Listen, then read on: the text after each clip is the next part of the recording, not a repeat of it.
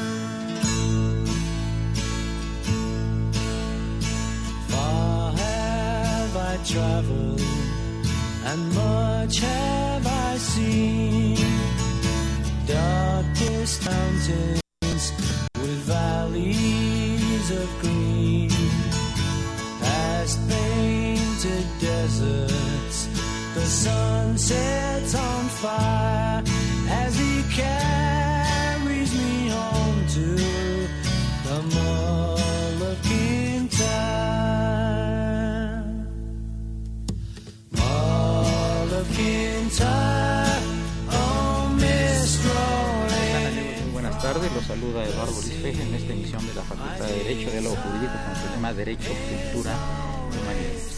Quiero dar la bienvenida a esta cabina al doctor Tito Armando Granados Carrión, al licenciado Héctor Benito Morales Mendoza, a la distinguida jurista también, doctora Norca López Amarripa, y saludamos en cabina a Mariana Saldaña, que está invitada también el día de hoy.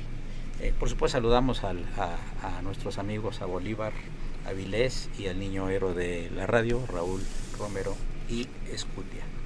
Eh, quería yo, antes de iniciar el, el programa, eh, formalmente vamos a hablar sobre el Tratado de Libre Comercio con eh, puntos de vista sumamente interesantes, amigos, para ustedes. Leer eh, un artículo que publicó el director de la facultad, el doctor Raúl Contreras Bustamante, el pasado sábado, eh, 17 de junio, y por su importancia quisiera yo que me hicieran favor de escucharlo. Le pedí al, al padre Cronos, nuestro productor, Francisco Trejo, que le dé leída a este artículo publicado en el Excelsior, repito, el 7 de junio, debido a la pluma del director de la Facultad de Derecho, el doctor Raúl Contreras Bustamante. Se llama Trump y el Acuerdo de París. El 12 de diciembre de 2015 fue para muchos una fecha histórica de la diplomacia internacional. Ese día la mayoría de los países del orbe, con excepción de Nicaragua y Siria, incluyendo a nuestro país, aprobaron el llamado Acuerdo de París, en honor a la ciudad en donde se llevó a cabo la suscripción del documento. Se trata del primer pacto a nivel mundial que busca reducir las emisiones de gases de efecto invernadero las cuales han contribuido en aumentar la temperatura del planeta. La situación del cambio climático ocasionado por el calentamiento del planeta es, sin duda, alarmante.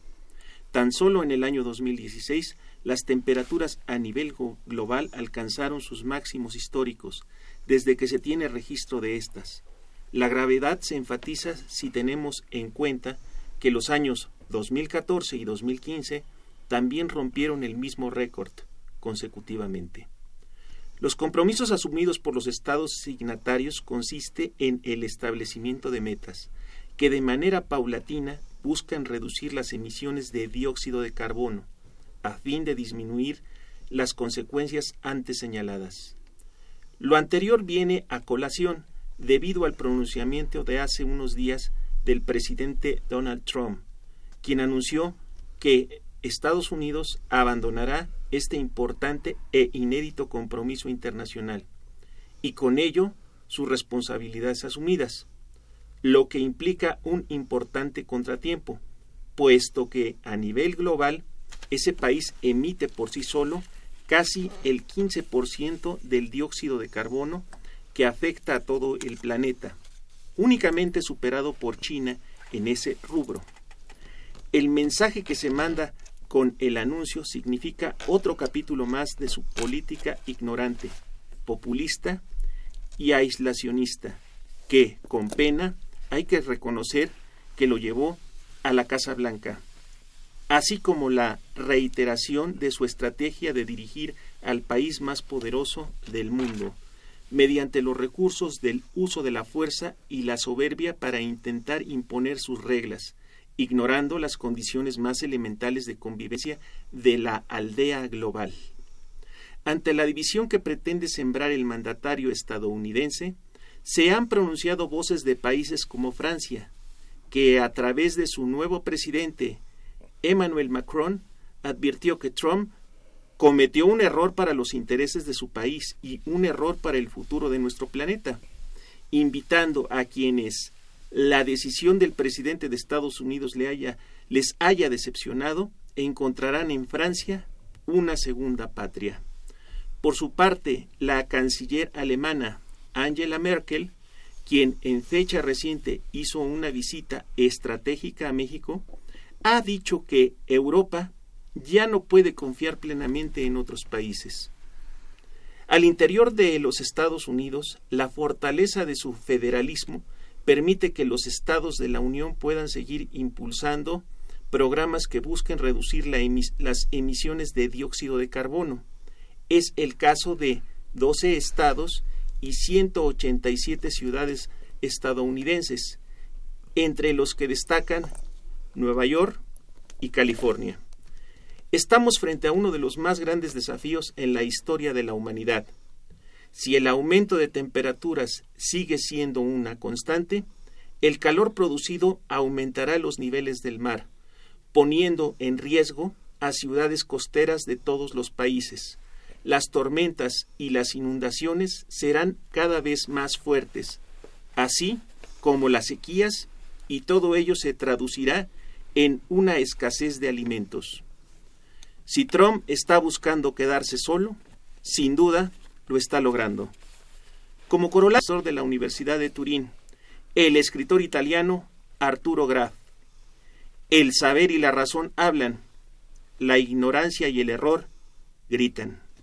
Muchas gracias, Padre Cronos, eh, por este la lectura de este texto de tomates. Yo quisiera, eh, antes de pasar al tema del Tratado de Libre Comercio, Norca, si nos puedes dar un punto de vista sobre el problema del cambio climático que están. Sí, cómo no. Y es muy interesante el artículo que escribe eh, el director de la facultad, Raúl, nuestro querido amigo Raúl Contreras Bustamante.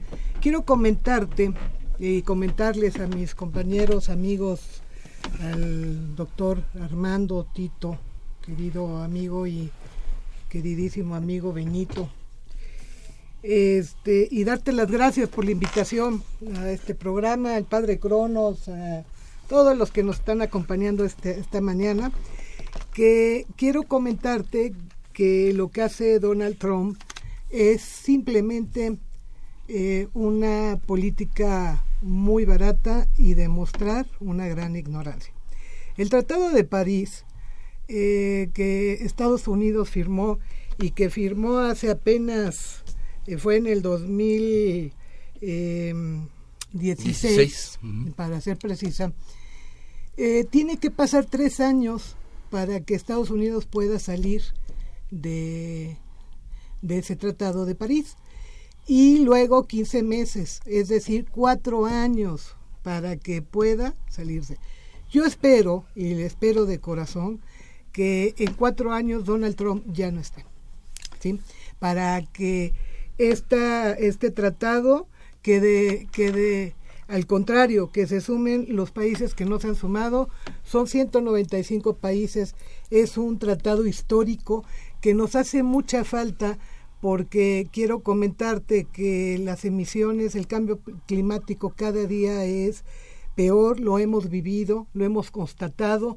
México ha sufrido unos cambios de clima eh, de horror. Eh, Chihuahua cayeron eh, copos de nieve, ya no era este, nieve, o sea, nieve normal.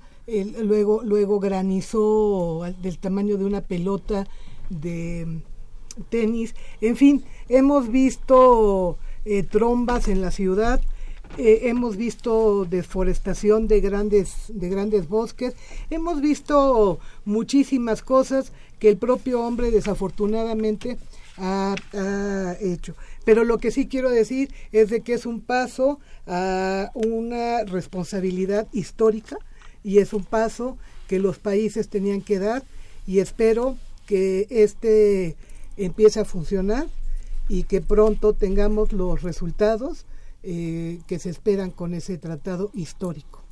Dos, eh, sí, minuto, nada más dos llamadas del, del auditorio que son respecto a lo que estamos tratando para pasar al Tratado de Libre Comercio.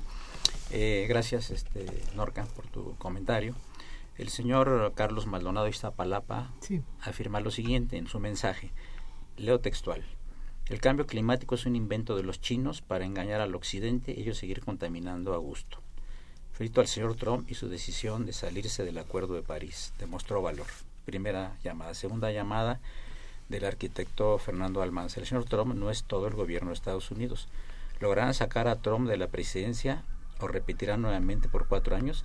Me inclino por la segunda opción. Sí, Tito Armando. Mira, eh, un poco sobre esto, eh, complementando lo que ha señalado Norca. Gracias por la invitación, paisano. Primero, gracias por la invitación. Tienes Eh, tres nueva minutos para agradecer y, Y luego con Benito. y, y con, y con Benito que nos convocó por aquí para, para estar hablando. Héctor Benito Morales, quien es eh, gran amigo y compañero de la facultad. Mira, en- es sencillito, nada más un poco. La Convención eh, Marco de las Naciones Unidas sobre el Cambio Climático generó precisamente la existencia del Protocolo de Kioto Sí.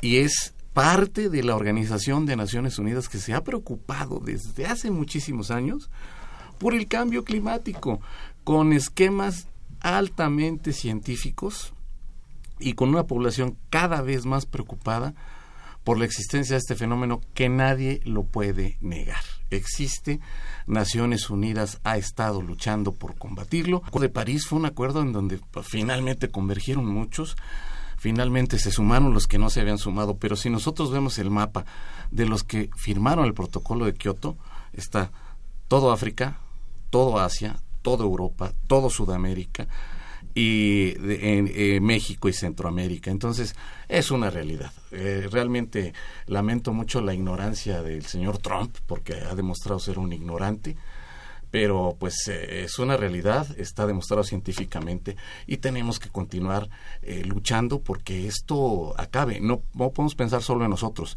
tenemos que pensar en los que están atrás de nosotros. Dos minutos, eh, Benito. Eh, yo agregaría lo que ya comentó este, mi buen amigo Armando y mi bellísima amiga Norca. Yo agregaría eh, que esto tiene que ver con el nuevo concepto de desarrollo sustentable, porque se trata precisamente eh, de que el ser humano siga buscando los mejores caminos para atender sus necesidades, pero tomando como requisito el no dañar el medio ambiente. Y creo que aquí lo que estamos viendo con la actitud de Trump, pues se refiere exclusivamente a pesos y centavos, pero no precisamente a la situación de existencia, de sobrevivencia inclusive del género humano. ¿Verdad? Desarrollo sustentable es lo que tenemos que buscar y a eso se encamina precisamente ese acuerdo internacional al que Trump le está dando la espalda. O sea, aquí son signatarios prácticamente todos los países del mundo, excepto tres. Uno que está saliendo, Siria y Nicaragua, que no, ¿verdad? Pero ellos no firmaron, eh, doctor. Ah. No, ellos, ellos desde un principio, o sea, firman, pero no ratifican. Ah, ya. Eh, Estados Unidos sí, este, ya firmó, ya ratificó. Es más, era obligado. Él es uno de los primeros países que han emitido, que emiten altos contaminantes en el mundo. Entonces, pues por supuesto que es un compromiso. Pero yo vuelvo a insistir de que no nos hagamos, tienen que pasar eh, ilusiones, tienen que pasar tres años y el artículo 28 de este documento de París ¿sí? lo habla claro.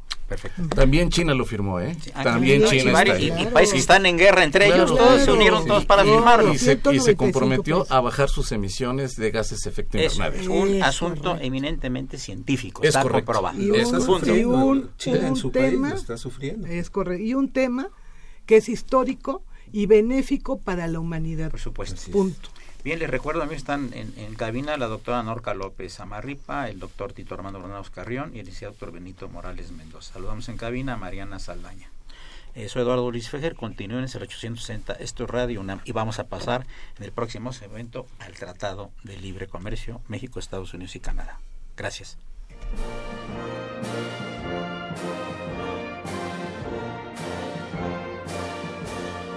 Su opinión es importante. Comuníquese. Nuestro número 5536 8989.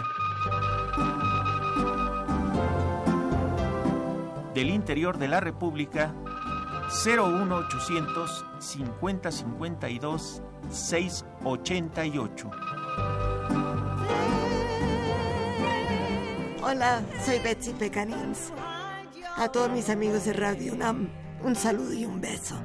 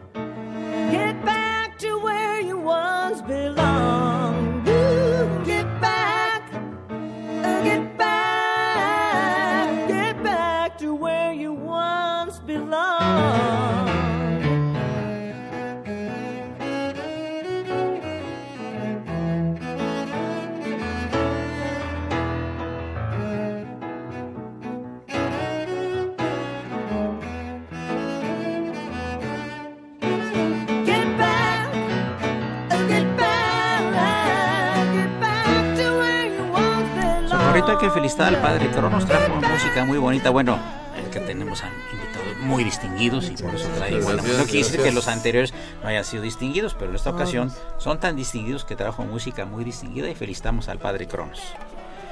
Bien, eh, Norca, Tratado de Libre Comercio. Cuando eh, eh, se anunció en la campaña del vecino país del norte de los repu- republicanos, eh, su candidato anunció que llegando a la presidencia lo iba a cancelar y realmente causó mucho escosor en el lado americano y el lado mexicano. Eh, es decir, aquí quién pierde y quién gana si se, cancel, si se cancelara así automáticamente el Tratado Norca. Pues yo creo que perdemos las ambas, o sea, las tres partes eh, y perdemos por mucho. México se enre... mira, desde que se firmó ese tratado hace 25 años, fue un tratado, como lo sabemos perfectamente bien, muy desigual. El tratado más desigual, y me atrevo a decirlo, y que me lo refuten, que México ha firmado en la historia de, los tratados internacionales. Sin embargo, eh, se firmó por la vía más rápida, le urgía a México aperturarse a la economía y hacerse socio de Estados Unidos, olvidando toda la gestión que ya había hecho con los países eh, de América del Sur. Y bueno, con todo lo que es América Latina. Que eso no se lo van a dejar de echar en cara a nuestro país eh, por mucho tiempo. Han pasado 25 y nos lo siguen echando en cara. Pero bueno, eh, olvidaron, olvidaron el todo el, el, digamos, toda la parte latinoamericana y decidieron asociarse, ¿verdad? Integrarse con Estados Unidos y Canadá. Muy desiguales las economías. Eh, le costó a México mucho, sin embargo se reenvían, pero también perdedoras de mucho. Al campo perdió todo. Hoy, a, los 25 años, eh, llega un hombre que dice que, México es el gran ganador del Tratado de Libre Comercio. Eh, yo lo dudo, lo dudo y lo dudo por mucho. Sin embargo, bueno, pues eh, estoy abierta a que me lo demuestren. Yo creo que los tres países, eh, México, porque se supo reinventar con todas las desigualdades que había no podían pasar sus camiones, había mucha restricción para el, el, el o sea, para el, o sea, todos los servicios que proporcionábamos este, los mexicanos. Sin embargo, como, México se reinventa y sale adelante, y yo creo que todos eh, ahorita sí sería, mucha empresa invirtió, mucha empresa, todo el campo, lo poco que produce nuestro campo, se va para Estados Unidos, 85% eh, dependemos de ellos eh, en servicios, eh, somos sus servidores del 85%. Entonces, ya si te pones a ver quién perdería más, pues yo creo que perdería Estados Unidos, mano de obra muy barata, perdería muchas cuestiones. Ahora bien, eh, ahorita que, que dice, eh, y sí, que alarmó y que dijo que él se, que iba a acabar con el Tratado de Libre Comercio, luego yo creo que ya en su ignorancia alguien se compadeció y le dijo, no seas tarado, eh, ponte las pilas, y ahora habla de una renegociación. Yo quiero decirte que si a mí me demuestran que un tratado se renegocia, pues entonces tendríamos que reinventar, ¿verdad? Este, la ley, el tratado, perdón, de, de Viena para eh, los tratados internacionales. Los tratados, eh, el Tratado de Libre Comercio, ¿cómo se va a renegociar? Más bien es eh, adecuar. Eh, hay muchos puntos, muchos temas que se quedaron en el tintero en aquella época, hace 25 años, ha cambiado mucho. No, en el tintero se quedó precisamente el medio ambiente, ¿verdad? Toda la contaminación transfronteriza. En el tintero se quedó pues todo lo que era telecomunicaciones, eh, no estaba aperturado. En el tintero se quedó eh, energía, telecomunicaciones, así como otros temas que valdría la pena este, tomar en cuenta y que los tres países se, a- se abrieran y o bien dar por terminado ese tratado, esa es la postura de una humilde servidora y hacer rehacer eh, hacer uno nuevo o bien adecuar este actual tratado a las circunstancias de eh, que estamos viviendo, a la realidad que estamos viviendo. Benito. Mande usted. Bueno, yo eh, trataría de ir al, fondo de la cuestión, es decir, lo que vemos nosotros es el gran escenario, pero como ocurre en las obras de teatro, ¿verdad? detrás del telón hay toda una estructura, todo un armazón, y yo encuentro que el punto que debemos considerar es eh, la clásica discusión mercado-estado, porque de lo que se trata precisamente es de imponer el libre mercado. A partir de que se firma el Tratado de, Libre Comercio, empieza una serie de cambios en el orden jurídico nacional. Y yo aquí estaría a, lo que dice el doctor Diego Valadez cuando habla de un Estado intangible. Es decir, un Estado que no es formal, un Estado que precisamente va en contra del Estado formal y que hace a lugar, no con las modificaciones constitucionales, sino a partir de los tratados, la modificación del orden jurídico interno, que es lo que ha pasado precisamente con, con el, en el caso de México.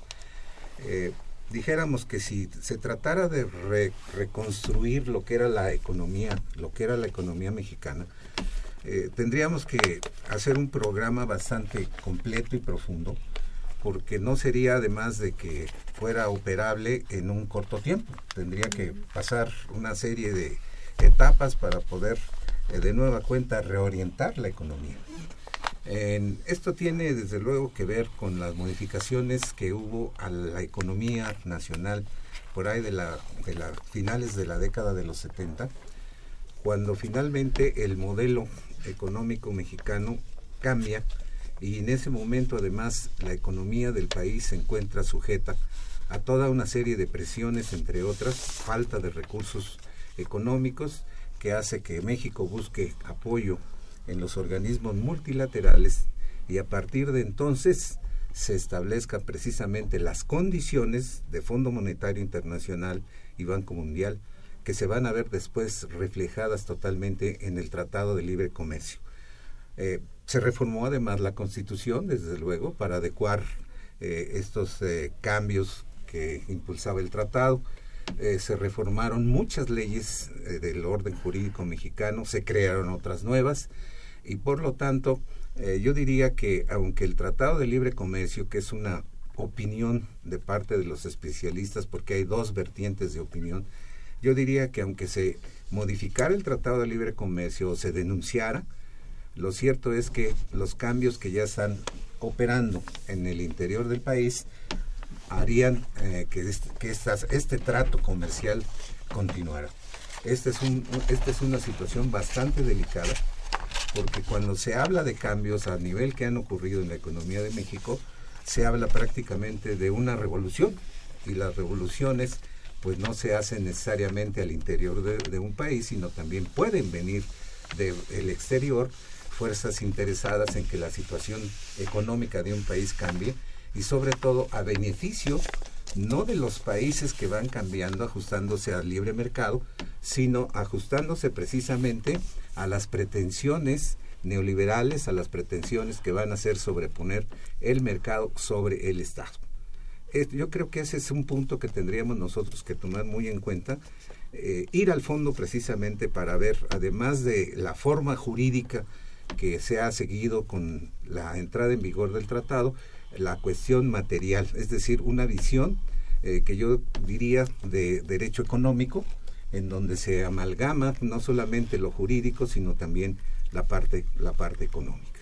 Bien, eh, Tito, tienes cuatro minutos. Perfecto. Mira, eh, realmente eh, todo mundo ha hablado de el Tratado de Libre Comercio y se han traído y se han llevado datos, en fin. Ha existido una gran polémica eh, derivada precisamente de la inconsistencia de Donald Trump, que todo lo quiere eh, publicar y resolver eh, con las vísceras y no con el cerebro. Entonces, de pronto eh, se conecta. Te viste muy veracruzano, ¿eh? Pues sí, le- Tu visa ahorita anda Ya- navegando se me hace que ya en el la- éter. Se me hace que ya me la quitaron, pero pues eso no nos eso no nos priva de decir tres, lo tres. que sentimos aquí y, y realmente eh, todo mundo, bueno, yo creo que hasta su propio equipo de trabajo eh, todas las mañanas está tembloroso de que el señor tome el teléfono y haga cualquier cosa con Twitter, ¿no? Eh, y lo digo así porque así me autoriza la Real Academia de la Lengua los los eh, hipsters luego dicen Twitter, no, no, no, Twitter y se acabó aquí. Sí, somos- Twitter, somos- Twitter. Yo nunca he podido pronunciar Twitter, Twitter. Un tuitazo. Sí, sí, un Tuitazo, tuitazo. y él quiere gobernar a Es base titazo por lo de Tito Armando. es. Tuitazo. quiere gobernar a base de tuitazos. sí. Sí. y la verdad así no se puede, ¿no? Eh, yo, yo creo que eh, una de las posiciones más difíciles con él sería ser su asesor en cualquier tema, porque él toma decisiones eh, eh, abruptas, sin consultar a nadie, no sabe escuchar, no se entera antes, ¿no, no Héctor? Es, es, una, es una situación así, ¿no? O sea, yo creo que la, la, la buena voluntad de un líder y el buen derrotero que tenga ese líder con todos los que van tras él es saber escoger a los que lo rodean, a su equipo de trabajo y adicionalmente saber escucharlos. Si todos eh, se disciplinan como lo vimos en esa... re- eh, me recordé, en este momento tuve el déjà vu de recordar esa reunión que hizo en la Casa Blanca, a donde juntó a todo su gabinete y todos se, se hicieron en loas al Señor y eres el mejor, eres lo máximo y gracias por dejarme trabajar contigo. Casi los vimos desgarrarse la ropa y eso no es un equipo de trabajo, ni es, ni puede ser un equipo que gobierne un país. Un equipo que gobierne un país tiene que ser un, un equipo preparado, objetivo, talentoso, conocedor, que sepa convencer al líder de cuál es el verdadero camino que hay que seguir. Yo creo que se ha equivocado en mucho y en donde se ha equivocado es con él mismo. No sabe escuchar, no atiende a sus asesores y luego sus asesores tienen que salir a corregir las cosas en la plana misma, ya cuando él las publicó en Twitter. Muy bien, amigos. Les recuerdo que están en cabina la doctora Norca López Amarripa, el doctor Tito Armando Granados Carrión y el licenciado doctor Benito Morales Mendoza. Soy Eduardo Luis Feje, llegamos a la parte media del programa.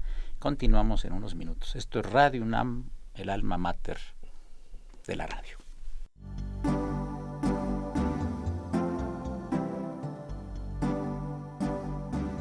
Está usted escuchando Diálogo Jurídico, Derecho, Cultura y Humanismo.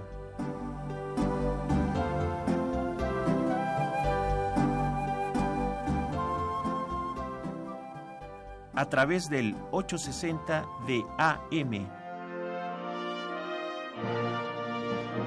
El alma mater del cuadrante. La primera vez. ¿Qué tal amigos? Soy Rafael Acosta, baterista fundador de Los Rojos del Ritmo y quiero invitarlos a que sigan escuchando Radio UNAM. El amor. Tus ojos lindos son tus ojos.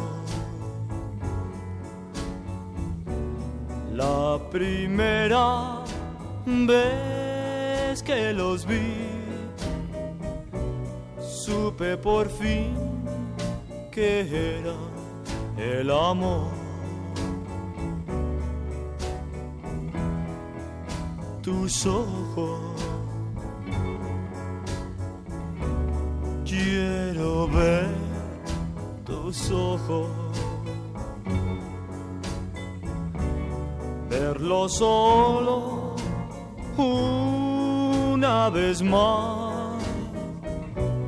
Y si quieres, me iré.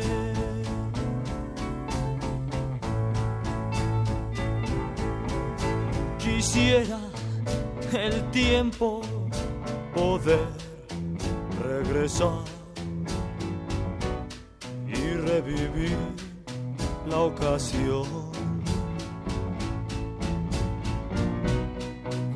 Cuando te vi frente de mí, yo me Muy bien, muy, enamoré. romántico el padre Cronos, yo debe estar enamorado. Eh, llamadas del auditorio. Daniel San Pedro. Por cierto, Daniel, tú eres un fantasma. Yo le dirigí la tesis a Daniel sobre el juicio que se le hizo jurídico y correcto, legal y legítimo a Maximiliano para ejecutarlo. Daniel San Pedro, que es un fantasma, se aparece de mes en mes aquí con una llamada telefónica, pero lo felicitamos.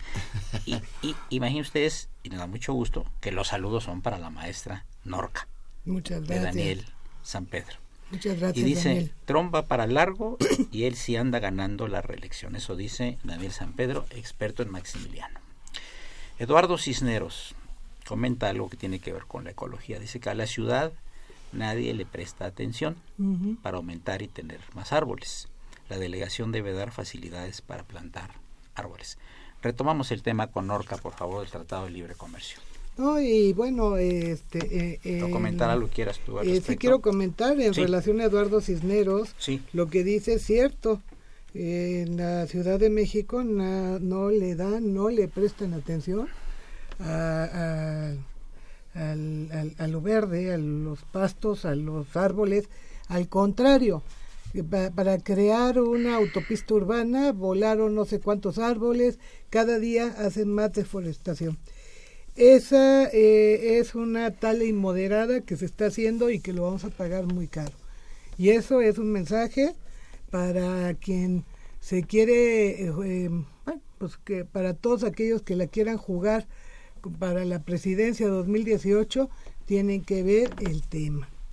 La ciudad ya no aguanta más construcciones, ya no aguanta más deforestación de los pocos eh, bosques que nos quedan. Eh, yo yo lo, lo- quería comentar porque es cierto lo que dice Eduardo Cisneros. Y pues en relación al Telecán, bueno, pues qué más les puedo decir, que bueno, eh, una de las cuestiones que tiene que ponerse nuestro país muy muy eh, importante es de que no sea una eh, negociación bilateral, sino que sea trilateral, que las yo sé que ya las, los tres países decidieron reunirse y bueno, pues que sea que las tres partes saquen eh, suficiente de ese, de ese tratado. ¿Por qué, ¿Por qué comento esto? Porque lo han querido llevar, Donald Trump ha querido llevar eh, a México, ¿verdad?, a una negociación bilateral, eh, sacando a Canadá, que con Canadá no tiene, según él, mayor problema. Sin embargo, bueno, pues vimos que no cumplió el impuesto que quiso poner. Hemos visto, como bien lo decía Armando Granados hace un momento, que pues el señor eh, de la víscera, este, sí, sí, el señor de la víscera, eh, así actúa y habla eh, sin, sin reflexión, pero realmente sí hay una hay una hay un gran impacto sobre cada palabra que dice ¿por qué? pues porque espero que ya se haya dado cuenta que el señor es el presidente de uno de los países más importantes del mundo.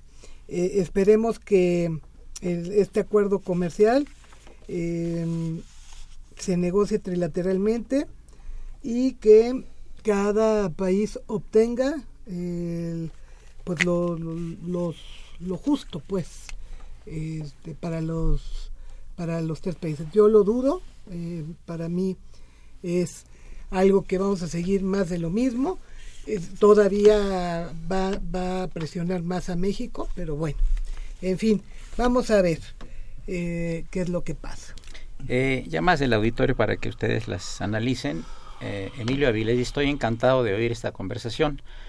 Me uno a lo que están diciendo. Deberían estar en un nuevo gobierno donde ya no haya tanto agachismo. Los felicito y en particular y especialmente a la maestra Norca. Qué valor. muchas gracias De parte del señor Emilio Avilés. muchas gracias Emilio Avilés Aquí hay una llamada del señor Carlos Maldonado de Iztapalapa que leo textual. Repito, la leo textual y se debe este mensaje al señor Carlos Maldonado de Iztapalapa. Dice el señor Carlos Maldonado de Iztapalapa. Lo mejor que le podría pasar al país es la anexión como un estado más de Estados Unidos. Nos fortalecería y evitaría que siguiéramos siendo parias, que en el mundo todos nos ven como una raza inferior. Quisiera que luego comentaran esto, por favor. Sí, Sí, claro, ahorita lo comentamos. ahorita lo vamos a comentar, Guadalupe no. Mendoza felicita a los panelistas, en especial al maestro Tito Armando. Gracias, Lupita. Gracias, muchas Eh, gracias por escucharnos. Eh, Aide, Aide Mata felicita a los panelistas por hacer accesible el tema y al, bueno, al conductor y sus invitados que semana a semana trae estos temas. Entonces, eh, eh, por favor, esta llamada del señor Carlos Maldonado Iztapalapa, eh, quisiera comentarla el maestro. Sí, como no, con mucho gusto. Eh, realmente yo creo que uno de las, una de las cuestiones que nos distingue es nuestra identidad nacional. Punto. Pobres aquellos que anhelan anexarse a otro territorio para tomar una identidad. No, somos mexicanos y como mexicanos tenemos muchos valores, tenemos muchas virtudes. La gente nos conoce no como una raza paria o como apátridas o como nos quieran nombrar, nos conocen en Estados Unidos especialmente la gente que se sirve de nuestros paisanos de Oaxaca, de Guanajuato, de, de todas las entidades que, que eh, llegan mexicanos a Estados Unidos, los conocen por trabajadores. Es gente que va y lava platos en los restaurantes 12 horas para ganar horas extras y demás, y que sé que trabajar sábados, domingos, sé que trabajar con agua, con... e- Ahí están. Y lo hacen Es- bien. Claro, y lo hacen bien además, Héctor, tienes toda la razón. Es gente trabajadora, tenemos mucho aquí. Yo moriría otra vez y volvería a nacer en mi país. No me arrepiento de ser mexicano y como mexicanos nuestro país tiene mucho que dar y ha dado mucho. Tenemos muchos artistas, tenemos muchos talentos, tenemos grandes juristas, en fin, que han trascendido y científicos. Y hoy, hoy, hoy por hoy, nuestros jóvenes están yendo a muchas universidades a ganar, a ganar muchos concursos de nanotecnología, de robótica, a poner ejemplos y demás. Tenemos alumnos nuestros en la NASA, en universidades como Harvard, en fin. Somos mexicanos muy orgullosamente y lo seguiremos siendo. Así es. Bueno, nada más es corregir al señor que paria significa, eh, sí, perdón, pero vamos a hablar con propiedad porque yo a Carlos Maldonado de Iztapalapa lo saludo, lo saludo con afecto, gracias por escucharnos. Sin embargo, yo sí le puedo decir, eh, señor Carlos Maldonado, que mm, su punto de vista, eh, yo creo que muchos mexicanos no la, pues no comulgamos con ella, jamás una anexión, so- bien lo dice el doctor eh, Granado, somos mexicanos con una identidad, con una riqueza histórica, cultural, Claro. muy por encima de muchos países. Eh, Estados Unidos, señor Carlos, lo que tiene es un desarrollo, no tiene una historia de cultura como México lo tiene, que es milenario. La- el desarrollo, señor Carlos, se hace en un año, la cultura en miles de años. Somos mexicanos orgullosos y bueno, usted habla de paria, déjeme decirle que paria significa que pues está fuera una persona de la casta de la India. No pertenece a no no no tiene un significado eh, no sé a qué a qué se refiere que México anda como paria. México es un país que se que, que está aportando mucho al mundo. Tenemos eh, una de las universidades más importantes que como la UNAM, ¿verdad? La casa máxima de estudios de América Latina y ya con muy buen nivel en el mundo. Entonces, pues no, no estoy de acuerdo con su comentario, lo respeto, pero sería, eh, no somos raza inferior, al contrario, permítame decirle que tenemos una grandeza histórica absoluta, eh, ¿verdad? Con una, con, con, con arqueología, con historia, caray, hay que leer más para no mandar estos recados. Es la, es la, la- por ejemplo, la- la República Mexicana es el segundo país del mundo con más museos Así después de Francia. declarado patrimonio de la humanidad. La Caray, 14 por favor. del mundo. Y a 14 en economía del mundo. Ni más ni menos en CEU tenemos el, el circuito. El es primer- el primer el circuito, circuito, 2007. de CEU es Patrimonio de la Humanidad, declarado por UNESCO. Así es. Entonces hay que leer, hay que cultivarnos un poco más, no hay necesidad de ir a las escuelas eh, leyendo y, y, pues nos cultivamos y evitamos así mandar ese tipo y querernos anexar a un país que sí seríamos muy, muy pobres en ese país, donde no hay una riqueza cultural, donde les falta mucho para ser como nosotros, orgullosamente mexicanos. Llegamos a la penúltima parte del sí, breve. Yo, yo pondría además eh, en, la, en los hechos las cosas. Eh, pensemos en el caso de, de Puerto Rico, ¿verdad?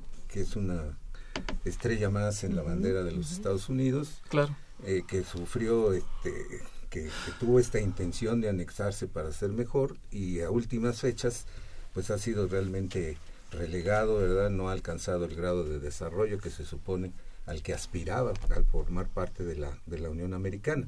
Entonces, ahí están los hechos. No es que nosotros estemos desgarrándonos las ropas por defender al país, sino los hechos nos están diciendo que no es por ahí, definitivamente.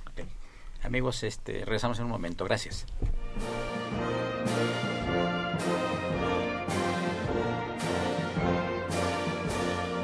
Su opinión es importante. Comuníquese. Nuestro número 5536 8989. Del interior de la República 01800 5052 688.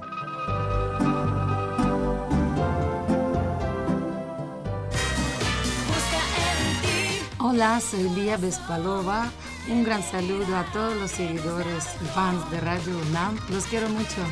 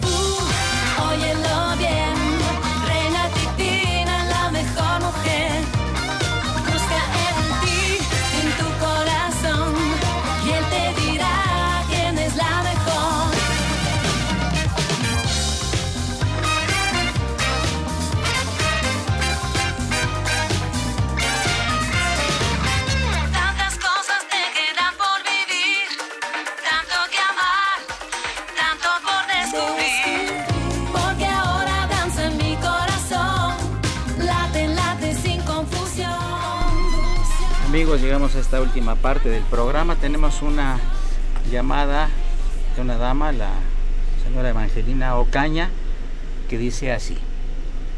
Lanzo un grito de auxilio. Cuando toquen el Tratado de Libre Comercio, tomen en cuenta que los economistas no lo celebren entre políticos ignorantes. El doctor Ugal nos explicó las desventajas, sin embargo, el gobierno lo firmó condenándonos a los problemas que vivimos. Tito Armando. Bueno, eh, realmente eh, cifras duras. El comercio total de México, después de la firma del tratado, aumentó 468%. Las exportaciones aumentaron 618% y las importaciones aumentaron 323%. ¿Qué significa? Que nosotros eh, realmente hemos tejido a través de estos veintitantos años, recordemos que empezó en el 87 con Reagan, la primera negociación, y se firmó hasta el 94 con, con Clinton. Fueron siete años de, del tratado marco para lograr echarlo a andar. Y luego, veintitantos años que llevamos con él, que se ha, se ha, tejido, se ha tejido un entramado de, de eh, de negocios, de inversión extranjera directa, etcétera, en donde nosotros, por ejemplo, eh, tenemos seis veces más exportaciones en, el total, en el total, eh, por ejemplo, de frutas que importa Estados Unidos. De aquí, 31% de las frutas que se consumen en Estados Unidos son importadas de México el 57% del total de las hortalizas y vegetales que importa Estados Unidos son importadas de México. ¿Qué significa? Que hemos entrado en, en una, en una eh, circunstancia comercial eh, que, bueno, la acabamos de vivir con el azúcar, Héctor, no me dejarás mentir. El azúcar, que, eh, bueno, de alguna manera, si no estuviéramos en este tipo de, de tratados internacionales, simple y sencillamente eh, pues estaríamos llorando en un rincón. Yo creo que eh, como todo, como todo trabajo humano tiene beneficios y como todo trabajo humano tiene problemas. Lo que tenemos que hacer es buscar la, mejor opción para que no nos aplique la ley del más fuerte. Lo había dicho Norca en el principio. No dejaron entrar nuestros camiones a pesar de que estaba en el tratado. Dijeron, ah, sí, pero tus camiones de carga no entran. Y luego cuando dije, bueno, sí, porque los empezamos a apretar con algunas situaciones hay comerciales. Dijeron, bueno, sí entran, pero tu chofer tiene que ser totalmente eh, bilingüe, tiene que conocer aquí, tiene que, los camiones tienen que tener estas características, en fin. Tu chofer tiene que pintar el pelo de rubio, ponerse pupilentes, de naranja, y de copete rubio. de, este, de, de, quesillo Oaxaca, en fin. Si no tuviéramos estos, estos tratados, no hubiéramos podido negociar eh, en estas condiciones lo que hicimos recién con el azúcar, con el azúcar, perdón, recién lo que hicimos con el azúcar no lo habíamos podido lograr. El tratado funciona, tiene muchos defectos, tiene muchas cuestiones, se debe mejorar, estoy de acuerdo, pero el tratado funciona. ¿Quién? Benito. Ah, Benito. Yo eh, traería a la mesa eh, un punto de vista de dos corrientes, como decía al principio que señalan eh, los beneficios que puede que trajo el Tratado de Libre Comercio y otra corriente que dice que no hay tales beneficios. En términos así muy generales, porque especificar sería entrar en mucho detalle, eh, lo que ha logrado el tratado en la economía del país es un desarrollo asimétrico. Hay estados en los que se ve eh, que se ha desarrollado ciertos sectores de la industria, no todos los sectores, particularmente automotriz y electrónica. Eh, ciertos sectores, pero no es un desarrollo parejo en todo el país. Eh, la zona norte del país es una zona que ha sido favorecida, no tanto así la zona centro, excepción hecha de la Ciudad de México, pero al 90% disminuido en, su potencialidad de desarrollo la zona sur-sureste, que es la más abandonada de la mano de Dios y en donde los puntos de miseria, pensemos en Oaxaca y en Chiapas, saltan de inmediato a la vista. Ahora, Si nos abocamos a hacer el análisis del sector automotriz o del sector electrónica, lo que vamos a encontrar es que sí se aumentaron, sí se incrementaron las exportaciones, pero de cada dólar que exportamos nosotros en la industria automotriz, 50 centavos le compramos de insumos a los norteamericanos, que están incorporados precisamente a lo que estamos exportando. Entonces, ¿dónde está, dónde está el supuesto, el supuesto beneficio, el gran beneficio? No lo hay. En cuanto a la industria electrónica, pues somos maquiladores, ¿verdad? Pues, nosotros tenemos una industria ensambladora automotriz. No tenemos una tecnología para decir que la industria automotriz nace y se puede convertir en el impulsor, el que arrastre la economía, la economía nacional. Eso, eso es totalmente contra lo que nosotros estamos viendo en la realidad. Norca, te doy la última palabra porque ya termina el programa eh, casi. yo quiero, yo quiero estar de acuerdo con la, lo que nos mandó la señora Angelina. Evangelina. Yo estoy muy de acuerdo, muy de acuerdo con lo que dice ella. sí, y, y sí quiero, sí quiero dejar muy claro mi postura. En efecto, hay dos, dos corrientes, pero yo, yo siempre he sido eh, y me he mantenido en... Para mí, el Tratado de Libre Comercio como internacionalista, eh, con 29 años de experiencia, eh, nos ha dejado muy mal. México perdió más de lo que pudo haber ganado. El Tratado de Libre Comercio, cuando se negoció, fue por economistas, bien lo dice la señora Evangelina, y esos economistas traían el neoliberalismo. Ahora lo desconocen y todo es liberal. ¿Sí? Ahora ya todos somos liberales. Eh, se enriquecieron unos cuantos, eh, el beneficio fue para unos cuantos y las leyes no se hacen para unos cuantos, se hace para todos. Amigos, llegamos al final del programa. Muchas gracias Norca López Amarripa por tu presencia y comentarios. Igualmente, doctor Tito Armando Granados Carrión. Gracias, agradecido. Querido maestro, licenciado doctor Benito Morales, muchas gracias. Invitada en cabina Mariana Saldaña, una operación de Socorrito Montes, a quien saludamos con el afecto de siempre. Eh, la imagen siempre grata del padre Trejo, Francisco Cronos. Está bien así, ¿verdad? Te vamos a cambiar los apellidos y los nombres, ¿eh? Francisco Trejo, el padre Cronos. Asistentes de producción, Raúl Romero Escuti, el niño de la radio, y Bolívar Avilés, el conquistador de la cabina. Soy Eduardo Luis Fejer, la mejor de las tardes. Continúen en Radio Universidad Nacional Autónoma de México.